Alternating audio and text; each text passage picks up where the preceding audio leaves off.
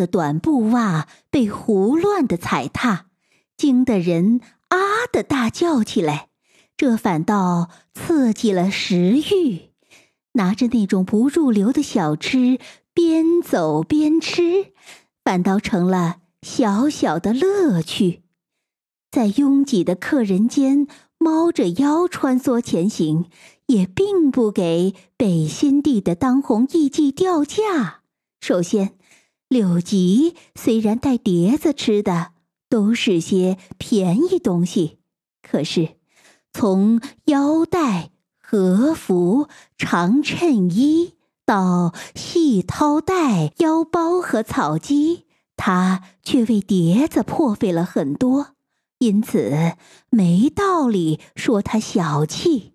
另外，他还送了碟子一些雪花膏和篦子之类的小东西，虽说也不值钱，可碟子。还是偷偷的、欢喜的用着。父亲至今还在靠一分钱天妇罗辛苦的赚钱。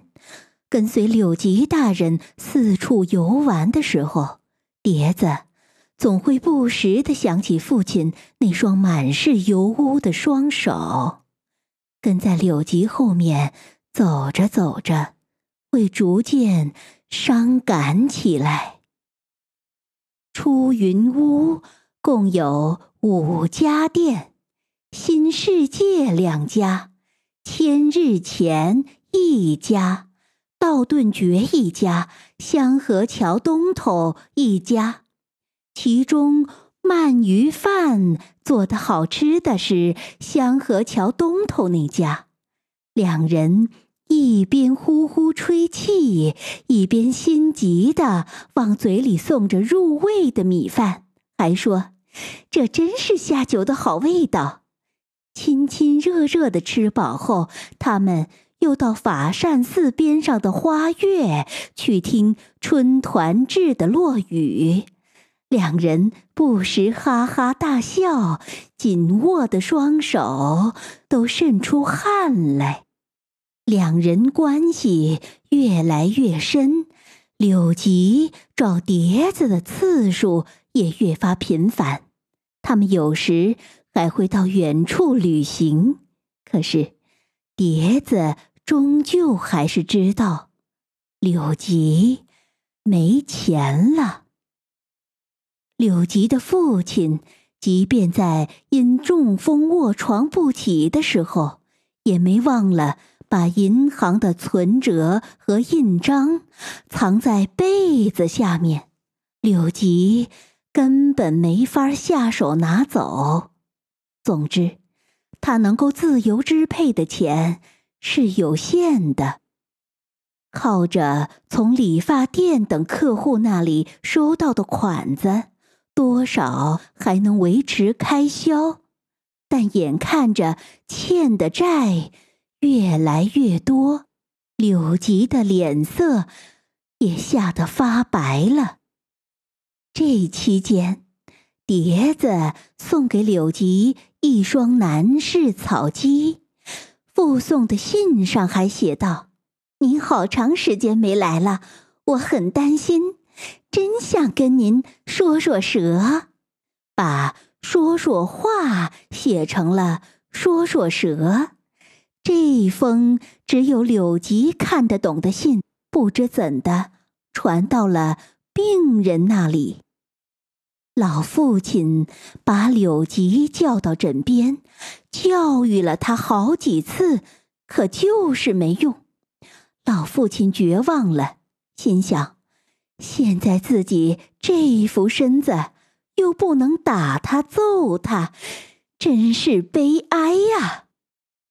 他气得眼眶里泛出泪水。柳吉年轻的妻子故意把五岁大的女儿抱在膝盖上，脸朝上看。他已暗下决心要回娘家去了，只是强忍着没歇斯底里的叫出来罢了。柳吉很沮丧，心里嘀咕。都怪碟子，这个爱出风头的家伙，可他并没有不领碟子的情意。那双草屐很是讲究，上面印着“荣桥天狗”的商号，鞋带还是蛇皮做的。老父亲发话说：“你。”要是以为连锅底下的灰都是自己的东西，可就大错特错了。我要跟你这种私奔之人断绝关系。父亲非常顽固，就连母亲在世的时候都被他气得大哭。现在若不暂时离家，看样子这件事。是不会收场的。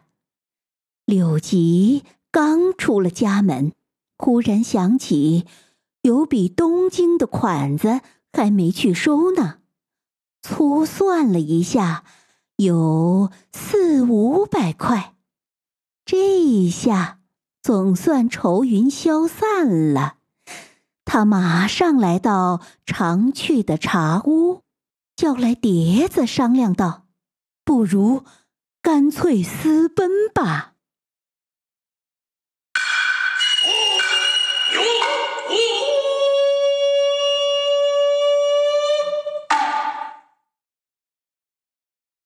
第二天，柳吉在梅田站等着，碟子顶着毒辣辣的太阳，大踏步的横穿过站前的广场，他。把头发盘了起来，看上去反倒鲜活的不大真实。柳吉忽然有了一种不祥的预感。他们马上登上了开往东京的火车。八月末，湿热难耐的天气里，他们在东京的大街小巷东走西奔。离月底还有两三天时间，却死皮赖脸的央求人家快些付款。就这样，他们总算筹到了三百块，然后直接去了热海。柳吉想找些专门在温泉里陪人作乐的艺妓来玩，被碟子骂。才考虑起两人今后的去向，他们当然不能长此以往无忧无虑的生活下去。柳吉心底想的是，说是断绝关系，但只要道个歉就能回家，因此柳吉只是一个劲儿的说着：“没事儿，没事儿。”碟子。一直觉得连声招呼都不打，就从雇主那里跑出来不大好。可柳吉根本没顾及他的心思。艺妓来后，碟子使出浑身解数，惊艳全场。当地的艺妓都说：“大阪来的艺妓就是没法比呀。”这让碟子。感到些许安慰。就这样过了两天，中午时分，四周忽然嘎嘎的响起奇怪的声音，紧接着剧烈的摇晃起来，同时响起“地震啦，地震啦”的叫喊声，碟子。倒是抓住了拉门，可又忽然瘫倒，然后啊的大叫一声，坐到了地上。柳吉紧紧的贴在另一面墙上，死也不松手，一句话也不说。那一瞬间，两个人心里都为私奔一事深深的。后悔了。两人在避难列车里也没怎么说话，总算到了梅田站。他们直奔上言厅的仲吉家走去。沿途的电线杆子上贴的都是让人惊心动魄的关东大地震的号外。仲吉正借着西下的夕阳炸天妇罗，一看到二人的身影，惊得话也说不出来。那张晒得黝黑的脸上，分不清是汗水还是泪水的东西流了下来。他们站着聊了一会儿，从仲吉嘴里得知，雇主事后马上就通知了碟子失踪的事情。仲吉他们想，碟子一定是轻信了坏男人的话，被卖掉了。还担心他是否活着，挂念他不知在哪儿干什么，晚上都睡不着。听了“坏男人”几个字，碟子变了脸，他指着呆站在那儿只顾啪嗒啪嗒扇扇子的柳吉介绍说：“这是他的某某云云，重疾。”只寒暄了一句“哦，欢迎”，就打住了话头。他慌慌张张的，连柳吉的脸都没仔细看看。阿晨一看到女儿的脸，就用和服袖子掩住脸，好不容易不哭了，才把两手撑在地上，冲着柳吉问候道：“这一次。”小女承蒙，还说，碟子的弟弟信一上寻常小学四年级了，今天还没放学。柳吉不知道该寒暄些什么，只是半口吃的说着天气如何。仲吉去买冰水了。四铺席大的房间里，银莺乱舞，密不透风，闷热的，仿佛能发出吱吱的声音。